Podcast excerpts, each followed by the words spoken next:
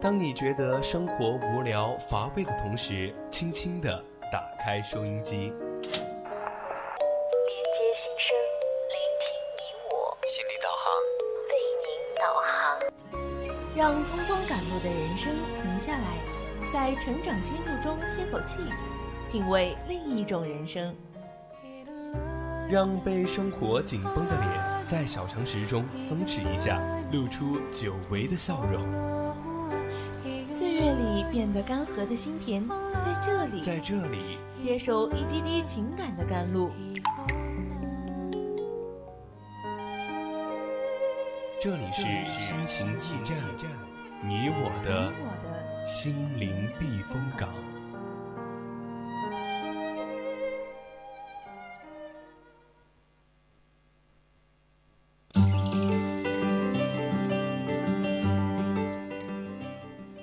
来，这里依然是我们的心情驿站，我是主播康康。Hello，大家好，我是主播阿来。嗯，那么上半段呢，我们分享了一篇文章，李诞也不过是一个凡人。对，那下半段我们就来一起来聊一下之前挺火的一个话题，是蒋劲夫被捕家暴，打了就是错了。嗯，那么现在呢，还是先来介绍一下我们的互动方式。首先呢，就是我们的听友四群二七五幺三幺二九八。或者可以关注我们的微博 @VOC 广播电台，微信搜索“青春调频”。当然，想听直播的小伙伴也可以在荔枝直接搜索 “VOC 广播电台”收听我们的直播。嗯，你也可以拨打我们的热线电话零八三幺三五三零九六幺，或者拨打零八三幺三五三幺幺幺四与主播进行连线。那么现在就正式开始我们下半段的主题吧。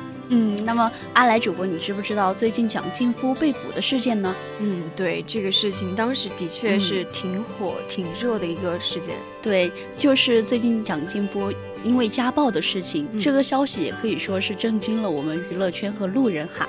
不仅我也，我当时看到这消息的时候，也就觉得特别想不到，怎么会发生这样的事情呢？其实不仅是因为很久没有人知道蒋劲夫的踪迹，嗯，也不是因为蒋劲夫曾经被誉为胡歌的接班人，而是因为家暴这个话题触动了我们大家的一个神经。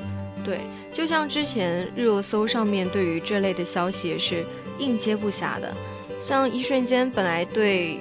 他的好好印象嘛，就一下子跌到了谷底了。嗯，大家也是炸开了锅，关于这个家暴，特别是嗯明星家暴的各种消息又关注了起来。然后后来爆出来的消息就是说是，呃女方假怀孕，还有骗人、说话难听等其他细节，好像就以此来证明说蒋劲夫情有可原的样子。哎，但是我还是有听网友说。嗯，不管是因为什么原因，家暴都是不能姑息的，更加不能同情和软弱。其实家暴对于我们女生来说，哈，无疑是身体上的一个摧残，还有我们人格上的一个羞辱。其实我觉得家暴这个事情还是蛮严重的，因为它已经上升到一个暴力事件。只不过是因为所谓的家事，所以说往往有时候不方便牵扯到警方。嗯，像刚刚听到刚刚说。我就突然想起来，之前看过的一个关于家暴的一部电影，叫做《天水围的夜与雾》。不知道康康，你之前有没有了解过这个电影？哎，可以请阿来给我们分享一下。嗯，它其实就是按照一个真实的故事改编的吧，就是我们生活当中一个活生生的例子啊。像女主角，她就是多次遭到了家暴，但也因为丈夫的一次一次又一次的忏悔吧，就选择原谅他。结果他最后还是选择，嗯，把自己推向了那个被家暴致死的一个深渊。这个电影就让人感觉到了家暴这个恶性啊，无论是一个人表达了多少忏悔，他表达的方式是有多么的诚恳，只要是有过一次家暴，就会有无数次。哎，其实我觉得刚刚阿来说的那句话，我真的非常赞同。一个人无论表达多少忏悔，表达方式有多么诚恳，只要有一次家暴，就会有无数次家暴。就像大家所说的出轨一样，只要有一次出轨，就会有无数次的出轨。其实这些都不是大家信口胡说的哈。以前我也看过，嗯，一个数据，中国的家暴率是百分之二十五，其中有百分之六十到七十的女性都。遭受过亲密关系的虐待，嗯，家暴之所以能够循环的发生，就是因为暴力起了作用。就嗯，对方看见你在拳头底下退缩，就觉得他是抓住了你的软肋了，就嗯，会越来越的这个肆无忌惮。嗯，就像很多受害者在承认被家暴之前，就他也是遭遇了很多次的拳打脚踢了。有很大一部分原因就是因为他们害怕周遭的一些眼光啊，然后同时也会为自己身边那个嗯家暴者，然后来找理由来淡化他们一些伤害的行为。对，就像我们刚刚所说的那个家暴只有零次和无数次的区别，其实每一次毫无底线的退让都只会让对方更加的变本加厉。嗯，如果你。不幸的遭遇了家庭暴力的话，其实我觉得，不管他声泪俱下告诉你十万个理由，我觉得都不要相信，因为只要触及你的底线，我们能做的就只是不原谅而已。但是有很多人，我发现，在第一次被家暴以后呢，都会选择原谅。那么我觉得这个时候，你需要记住，在有下一次的时候呢，就记得保护好自己。嗯，但是康康，你有没有发现？如果按照往常的中国娱乐圈的这个丑闻的一个嗯往常的一个节奏来看的话，嗯，这件事情其实就是应该随着蒋劲夫的道歉就停止了嘛。不过就是感觉是又一个阳光男孩这个人设崩塌的一个血腥的娱乐新闻而已。对，但是蒋劲夫的朋友们几乎就没有给这个舆论任何落地的机会，纷纷站出来指责说女方的道德存在问题，其中有不乏说假怀孕这些词汇啊。而在这场指责当中，也是让这个本该结束的丑闻又有了一个新的开始。哎，刚刚阿来说的也确实提醒了我。你看，现在网络上基本上就已经开始出现了分明的两个派别，一边呢就是高喊着这个女孩活该，一边呢就是怒斥打人就是错误。其实我们发现，人们总是习惯性的将影视剧里面的完美受害者，嗯，引申到生活中去，就要求施暴者和受害者站成分明的黑白两个派别，不容许他们两者其中有一个派别有任何的灰色地带。嗯，其实说的透彻一点，就是这些观众想的太单纯了。在遇到一件事情的时候，我们一直觉得说两方都存在自己的问题，嗯，就特别是在家暴这件案件中，受害者总是被被动的接受一种无辜绑架，你必须是无辜的，我们才会帮你说话，感觉是这样。对，那么阿来，你有没有发现哈，往往女性在家暴案中呢，又会更多的牵扯到性或者是呃淫荡这个词的一方面，但是啊，对，现在我们。现但是现在我们也无法对蒋劲夫打打这个日本女孩的这个事件定性哈，因为目前也没有一个证明，嗯，他的这个女方生活糜烂啦这些证据被拿呃拿出来，嗯，我们也是无法相信的。但是只需要稍稍的再往前回忆几期知名家暴案呢，就只会嗯就会发现，只要被害方为女性。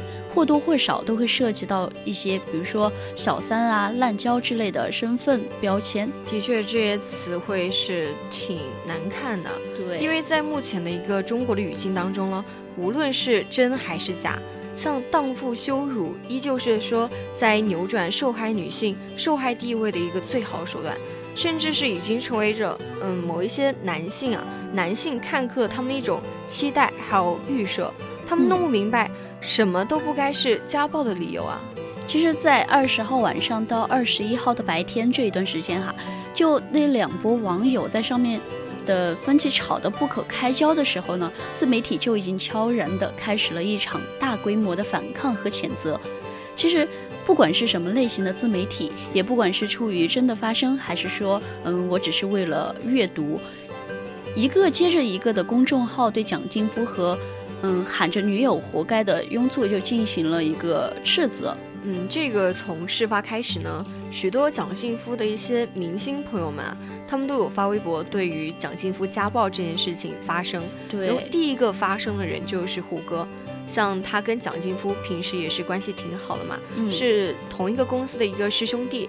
然后他说，人生路还长，错就是错，但别趴下，我们还需要还原一个真相。接下来呢，像娜扎、俞灏明、林更新这些人都纷纷的发声。俞灏明甚至还说：“嗯，我站他。”然后蒋梦婕说：“没必要咬文嚼字的，一个巴掌拍不响，谁都有犯错时候。至于至少有人勇于承担并且面对。”哎，但是我觉得还是有一点觉得，嗯，不太公平的地方，就是，嗯，你看像胡歌这样发表了一篇简单的，嗯，文字，一个简单的情感表达，结果你知道吗？他被网络暴力了三天，各种各种咬文嚼字、恶意曲解他的意思，还有造谣的这些都来了，然后对他造成的伤害也是蛮大的。那可以说网络暴力也是很伤人呢。对，就好像他真的就是一个，嗯。罪无可恕的人一样，甚至有一些人用一些特别恶毒的话来说，就是嗯，说他当时车祸就应该带走他。我觉得这句话真的是超级过分的。其实他们说话也是不留一点余地。其实我想想，这个还是蛮可怕的。嗯，不仅如此，就胡歌呢，他还有一些评论转发的一些明星嘛，也被推上了热搜。比如说俞灏明的一句“我站他”，还有蒋梦婕的一句“一个巴掌拍不响”，就因为他们的一些不当的表达吧。就让网友误会他们无底线的去支持蒋劲夫一个家暴，就是随着网友的热议啊，俞灏明还有蒋梦婕都有出来道歉。哎，其实如果说，嗯，俞灏明和蒋梦婕他们是因为不当的言论而造成网友对他们的抨击，其实我觉得这还算是事出有因吧。但是林更新评论了一句，一下子七年过去了，就被大家骂上了热搜，你知道吗？我觉得不得不说，这些网友真的很严格，甚至说达到了一种疯狂的状态。同时呢，也就喷是吗？对，一时呢也是骂声一片，闹得不可开交。嗯，随后这个林更新的做法简直就是，嗯，他有维持他一贯的做派啊。面对这个网络暴力，他自己就直接发微博说：“刚那些失去理智的网络喷子。”其实我看到觉得还是觉得很爽快。对，但是我觉得很奇怪啊。林更新只是说了一句，一下子七年过去了，就被骂上了热搜，为什么呢？他可能自己也会觉得很郁闷嘛。这样又算不算是网络暴力呢？哎，其实从这件事里面，我发现一个怪象，很多关注家庭嗯暴力事件的网友呢，都是跟随大流，就比如他又有一些臆想症一样的添油加醋，还会发一些乱七八糟的，就嗯所谓的黑料。其实他们并不尊重事实，只是还没有出现最终的判审的时候，就已经肆意的泼脏水给别人了。而且只要有人靠近事件的主人翁，他们就会被波及到。嗯，就是面对这种铺天盖地的漫天的讨伐呀，再加上面对一些网络暴力，俞灏明跟跟那个蒋梦婕都出来道歉，林更新是直接刚，然后胡歌他还发了律师声明。就观看了这么多的那个明星发表出对于蒋劲夫的一些言论，很多明星并不是说去盲目的支持蒋劲夫，也不是说呃蒋劲夫没罪，他们只是作为朋友看到蒋劲夫犯错之后被逮捕的样子，就觉得会很心疼，会说以前是一个阳光的少年，会说之前嗯想起之前那些相处时留下的一些嗯那些美好的记忆啊，还有印象啊，嗯，但是看到。网友的评论，我其实真的感觉，嗯，他们就是觉得，只要你和我的观点不同，你就是错的，你就是无耻的。当然，就是之前也有人开玩笑说，这一些网友真的是惹不起，太严格了。我想说这句话的人，可能也是心里有一万个黑人问号哈。只不过见识了网络暴力以后呢，学会了用开玩笑这种方式来表达自己内心的一个想法。嗯，其实我们大家都知道，消息是日新月异的吧？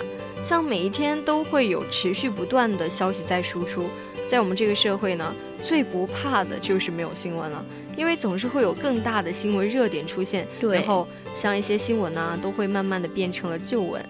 但是因为网络暴力留下的一些伤害啊，还有阴影，确实会一刀一刀的割在你的心头，然后让你留下一个伤疤的。嗯，其实说实话，我其实还蛮理解胡歌他们所说的这一切，因为我觉得他们，嗯，说到他们发微博这件事哈，也我也不是有意不再炮轰他们，嗯，就是我觉得互联网的言论是自由的，不能因为他们是公众人物就剥离他们为自己朋友发声的一个权利。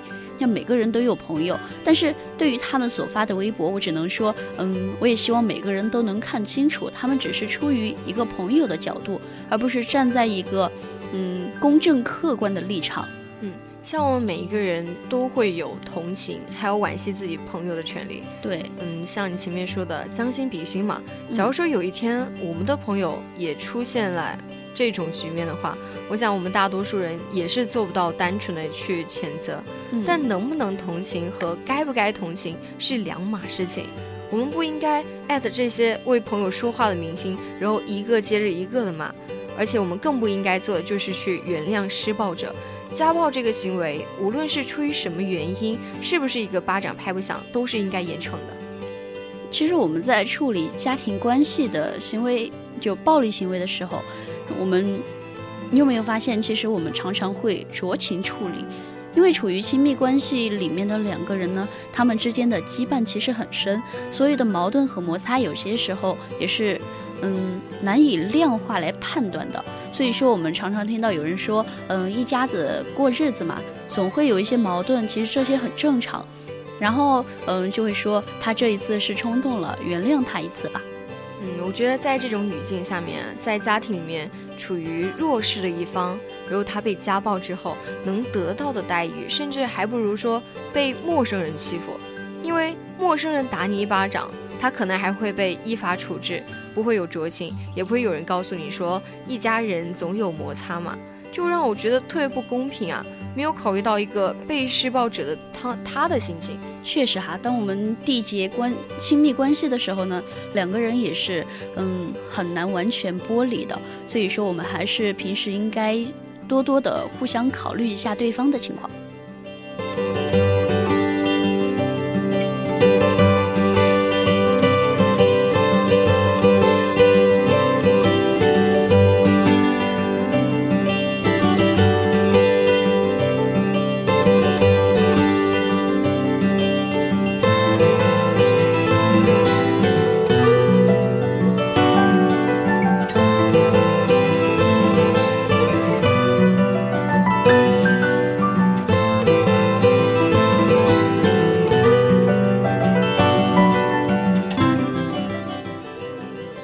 其实再回到我们刚刚所说的话题，我们每个人在缔结了亲密关系以后呢，两个人是很难完全剥离的。嗯，像嗯，像我们每个人都能理解这些话背后的一些无奈和真实哈。可是我们理解施暴者的冲动，好像也没有谁来理解受害者的委屈。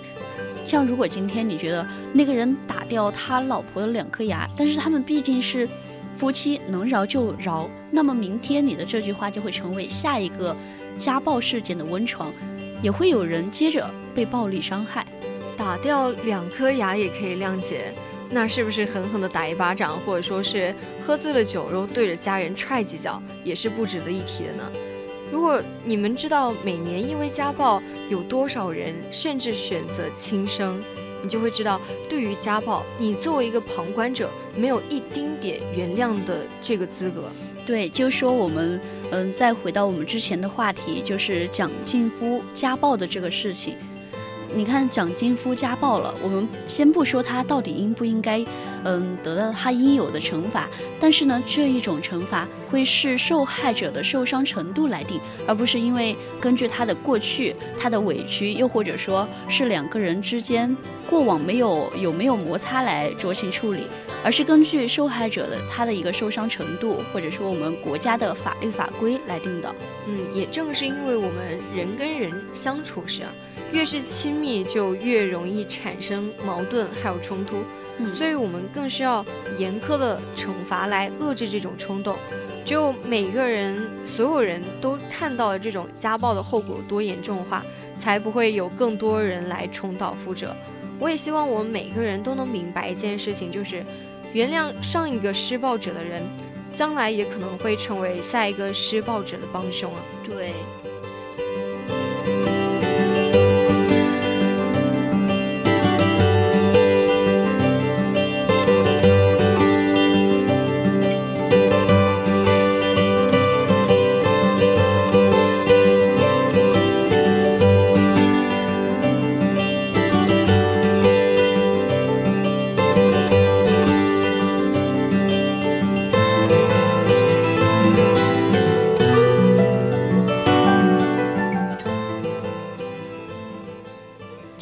就根据我们刚刚的一些话题，然后再总结一下。其实我还是想说，并不是作为一个女孩子就能够为所欲为。你像，你看现在现代社会虽然说一直有着什么，嗯，男女平等，但是好像男女。有时候对并不平等。现在的社会好像有一部分人颠倒以前的观念，就像在某个特定年代里面重男轻女的观念，嗯，观念盛行一样。他们总是把男女平等挂在嘴边，但是我发现有很多女孩子，嗯，似乎有一种固有的观念，就是女孩子不能搬重物，男生不能对她大吼大叫，然后就感觉所有的一切脏活累活，然后一切的，嗯。不太好的事情都让给男生去做，然后自己去是女生，然后一定要被嗯宠成公主一样。嗯，你是不是觉得说，在某些人的观念里面，就感觉女孩子就像是有特权一样？对，嗯，当然也是有一部分的女汉子啊。就我个人而言呢，我是更倾向于女汉子的，不是说呃柔柔弱弱的女孩子不好或者是怎么样，而是说现在这个。提倡男女平等的社会啊，我会更欣赏那些能抬桌子搬凳子，然后能修灯泡、通下水道一些厉害的女孩子。其实我也很喜欢这样的女孩子，自己也是尽力的往那方面去靠。其实我觉得在他们的观念里面呢，总之就是觉得很独立的女性吧。在女女汉子这一个词刚出来的时候，其实也是有争议的，因为有些人她可能会觉得女汉子不是什么好词。但是有些时候，有的女孩子用女汉子来自嘲，但是在我看来呢，女汉子这一个词呢是很正能量的，因为它在某方面可以说是独立女性的一个代名词，也说明女孩子是可以强大起来的。嗯，那说回我们前面的这个事件，假如说蒋劲夫的前女友有错的话，那么他就应该接受他相应的惩罚。当然，惩罚这个执行者不应该是随随便便的一个个人。虽然，嗯，我们不知道蒋劲夫的好朋友们在微博上说的话是不是真的，但是我觉得可能还是事出必有因吧。像凭空捏造的东西自然是不能信的。那所谓的事实到底是什么呢？我想这也只有当事人才有发言权吧。不是说，嗯，打了人还有理了。这是一个黑白分明的世界，对就是对，错就是错。嗯，阿来分析的还是很透彻的。那么今天也是到我们北京时间二十一点五十四了。那么今天我们的心情驿站就到这里了。我是康康，拜拜。我是阿来，我们下期再见，拜拜。